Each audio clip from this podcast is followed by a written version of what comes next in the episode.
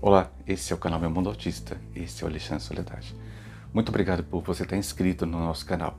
Você inscrito consegue fazer com que o nosso canal, a nossa informação produzida não somente pelo Alexandre, mas por uma equipe que é composta de voluntários, professores e pessoas da área da saúde que querem levar até você a informação de forma pedagógica, didática e mais próximo da verdade do que você vive porque a verdade é muito relativa, porque tem outros fatores envolvidos. Então, curte a gente, aceita, aperta aquele sininho da notificação e, se você não é inscrito, se inscreva.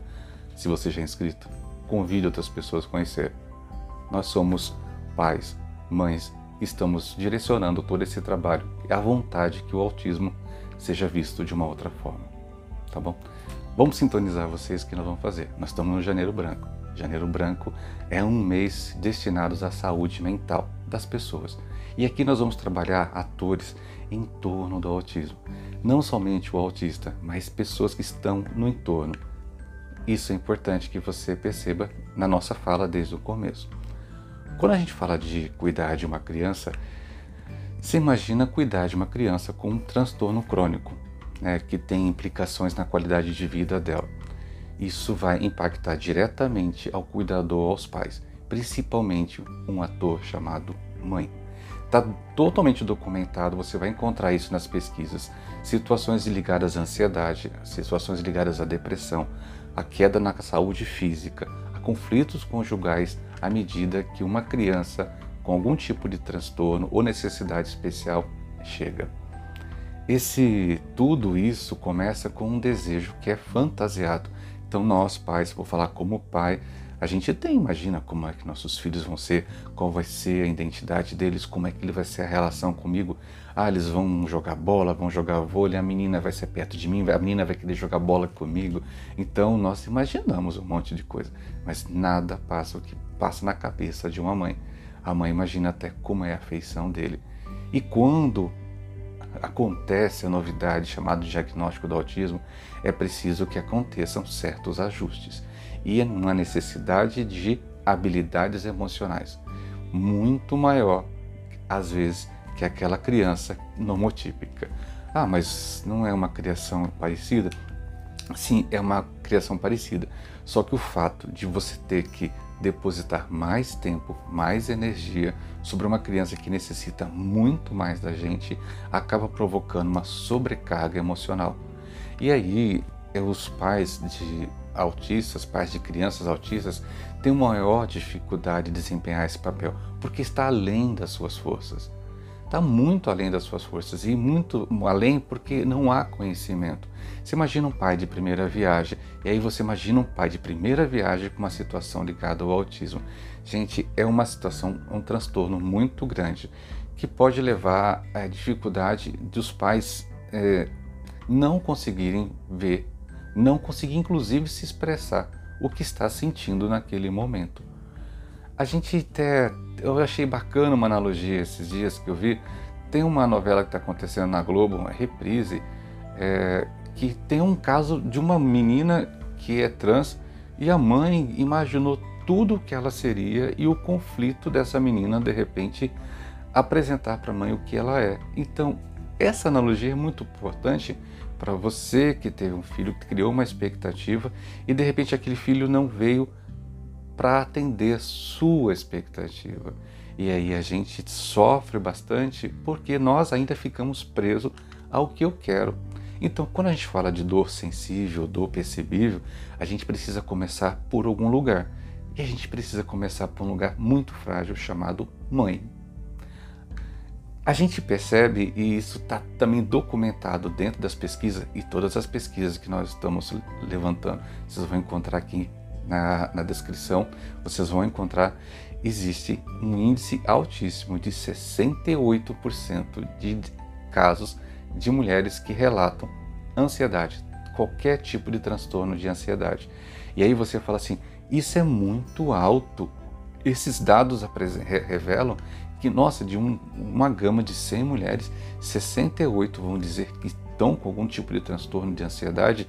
Isso que nós não estamos levando para o lado da depressão, que nós temos visto muito e preocupados pelo grande índice de mulheres, mães de crianças autistas, que têm optado pela solução que a gente acha que nunca vai ser a solução mais fácil e não é a solução verdadeira, que é o suicídio. A gente precisa falar com certa maturidade sobre esse assunto, pra, porque a nossa sociedade, que é extremamente machista, olha para essa situação e fala: nossa, que mãe fraca. Mãe fraca.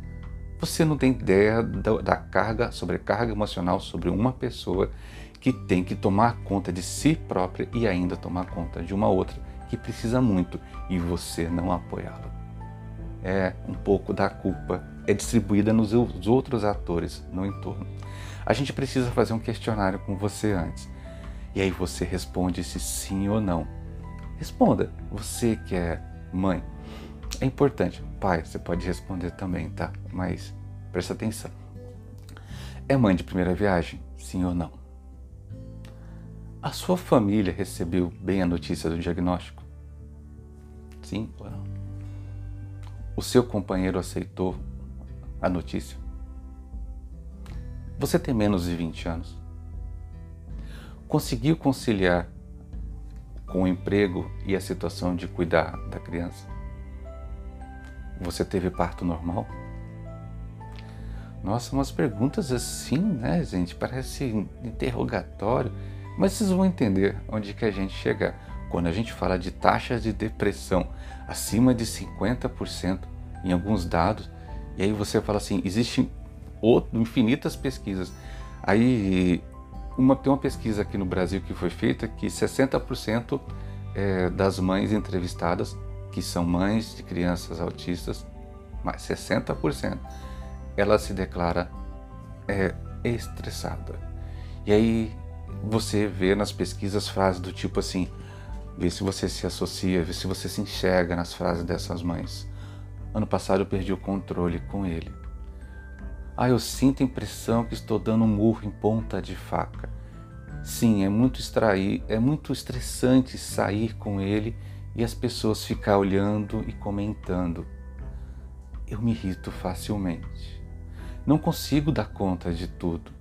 Eu tenho que abrir mão de tantas coisas.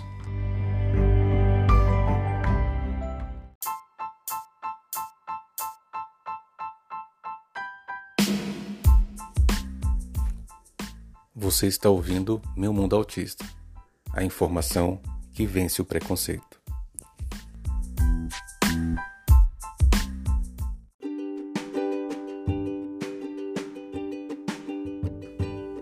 E aí, você está dentro dessas frases da pesquisa? Então, quando a gente fala de pesquisa, ah, a pesquisa não revela a realidade. Pois é, eu não sei quem, quem contou isso para você. A gente fez a primeira pergunta: é mãe de primeira viagem? Gente, boa parte das perguntas que a gente vê nas comunidades autistas, eu, eu estou ali em várias comunidades e grupos autistas. Fico quietinho, perambulando, além da comunidade que eu tenho, grupo Meu Mundo Autista, eu ando pelas outras e fico olhando. A boa parte das perguntas são de mães de primeira viagem. E as perguntas não têm a ver com o autismo, tem a ver com a falta de é, conhecimento básico sobre a própria gravidez. Então, muitas vezes acaba gerando um problema chamado sofrimento antecipado, porque tudo que a criança faz, ela associa que é o autismo. Gente, não é o autismo, já falamos bastante sobre isso aqui. Vi uma mãe perguntar recentemente se o filho pegar no seio dela é um sinal de autismo. É realmente a gente vê, a gente não ri da pergunta, a pergunta, toda pergunta deve ser encarada de forma séria, mas você percebe que isso não tem a ver com o autismo, mas sim com a primeira viagem dessa mãe. A segunda pergunta foi: sua família recebeu a notícia, é, bem a notícia do diagnóstico? Gente, se a família não aceita, é um problema. E quantos casos já percebemos, já recebemos e já vimos de mães que entraram em depressão pós-parto e os pais falaram assim: sua mãe não teve nada disso, sua mãe teve seis filhos, sua mãe teve cinco filhos e não teve nenhum problema desse. Isso é frescura, isso é fraco. Agora, quando você fala, mãe, meu filho é autista, ah, você está botando defeito no seu filho. Ah, você... nossa, se a família não entender. É por isso, gente, que compartilhe o vídeo. Leve esse vídeo a chegar às famílias, para que as famílias saibam do que está acontecendo e parem de fazer esse tipo de, de é, terrorismo na cabeça das mães. A terceira pergunta: o companheiro aceitou? Gente, grande parte dos divórcios é, relacionados ao autismo se dá pelo fato da imaturidade do cara que está naquela casa. Não falo que ele é pai, eu falo aquele cara que está na casa. Porque ele alimentou pouquíssimas expectativas. Lembra que a gente falou que o pai acaba alimentando pouquíssimas expectativas, mas ele acaba depositando na mãe a culpa de tudo isso. A gente percebe, porque quando fala-se do fator genético associado ao autismo, adivinha quem que eles culpam? Ah, essa situação veio da sua família, você que não tomou medicamento, você que não tomou os medicamentos, não fez o pré-natal, sempre vai ser atribuída à mãe. Por quê? Porque ele não aceita. Nossa, ele tinha isso de expectativa e ele cobra tudo isso. Aí você fala, a pessoa que tem hiperexpectativa ainda ser condenada, o que acontece? Problema conjugal e o cara vai embora. Ah, antes só do que mal acompanhado, vai com Deus. Então, você, outra pergunta, você tem menos de 20 anos? Caramba, é, é uma coisa da natureza do nosso país a gravidez precoce. Se você olhar as comunidades autistas e as perguntas que vêm de meninas muito novas, que ainda têm dificuldade de associar a maternidade com essa vida que elas perderam, por causa que de repente apareceu uma gravidez, surgiu uma gravidez e de antemão, toda gravidez, independente do movimento, ela é bem-vinda. Então, ah, corta essa história, corta esse mal pela raiz. Ah, não foi uma gravidez bem-vinda.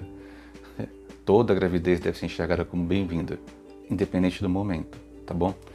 Conseguir conciliar o emprego? Conseguir conciliar o emprego? Gente, muitas mulheres quase que enlouquecem, porque o emprego, trabalhar em casa, trabalha mais que às vezes que qualquer emprego, porque você toma conta da criança, toma conta da casa, toma conta, toma conta, todo mundo toma conta de você.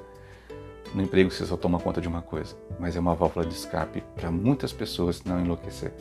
E aí quando você fala, ah, mas você precisa arrumar um emprego, não é fácil. Pergunta para as mães autistas como é difícil quando você fala que tem um filho autista, as portas tá, se fecham. É, então muitas mães mentem. Mentem inclusive na hora de fazer a matrícula dos filhos na escola, porque tem medo que na hora que fala que meu filho é autista, a escola não queira. As mães veem tudo se fechar. Então, falar de emprego, falar de uma ocupação extra fora da casa. Trabalhar se trabalha em casa pra caramba, mas procurar uma alternativa, uma válvula de escape. Isso é interessante. Foi parto normal? Parece, eu acho que a pergunta mais boba que eu fiz, né? Mas tem uma certa relevância algumas mães criam tanta expectativa, inclusive, de como vai ser o parto. E aí, perto da, da época de nascer a criança, a médica fala que você está em pré-eclâmpsia, em que sua pressão não está muito boa e você precisa avançar para um parto cesáreo. Já vi muitos casos de mães que realmente entraram em depressão por causa disso, só para você ter ideia. É preciso então a gente procurar ajuda. 52% das mães que associam o estresse é, ao cuidado dos filhos. É preciso procurar. São frases que a gente vê do tipo assim, sim, porque eu tenho as minhas necessidades pessoais, que impede de eu ter uma vida normal. Às vezes eu choro, mas eu não tenho força. É um pouco difícil lidar com uma criança com esse problema, começa a odiar o autismo. Aos poucos começa a odiar o autismo. Né? O autismo é parte daquela criança. Então tem que saber bastante. Sim, é porque eu tenho que abrir mão de muita coisa, agora eu não vivo mais você começa a perceber que começa a ter raiva e o autismo está associado à criança. E aí você começa, ah, mas o, autista não é empático, mas o engano, ele percebe sim. Gente, é, aproveitei que essa semana nós trabalhamos um podcast bem bacana sobre o início dessa nossa conversa. Então, vai lá, tem outro podcast da Isabel Nelly que ela fala sobre quem roubou de mim. Quem sou eu? Eu não, não me reconheço. E aí vocês, durante esse período que nós vamos conversar, nós vamos falar de reações químicas e hormonais. E aí você fala assim, químicas e hormonais? Sim, 80% dos pacientes depressivos apresentam queixas pertinentes a mudanças de padrão de sono. Se você não dorme, se você não descansa. Esse podcast foi fantástico para que a gente fale da importância do sono. E se você não ainda escutou, ouça, vai valer muito a pena. É, apesar de tudo isso que nós estamos falando, é importante você deixar claro onde você está. Todas essas falas que a gente disse aqui se dizem a você, se diz a mim, se diz a todos que estão ao nosso redor. Ficar doente é uma opção. Às vezes é muito mais forte do que nós, mas ficar doente é um estágio que já passou do tempo de você conversar. Essa playlist que vai começar, esse é o primeiro episódio, ela foi pensada em várias pessoas que estão aqui. Essas pessoas conversaram muito com a gente sobre as próprias vivências e sobre aquilo que elas já vivenciaram, já viram e já ouviram das pessoas. São mães. Então, gente, se você acha que as pessoas precisam ouvir, leva essa, esse vídeo para as pessoas. E eu tenho certeza que a gente vai fazer um trabalho magnífico. E, desde já, muito obrigado por estar aqui mais uma vez. Até mais.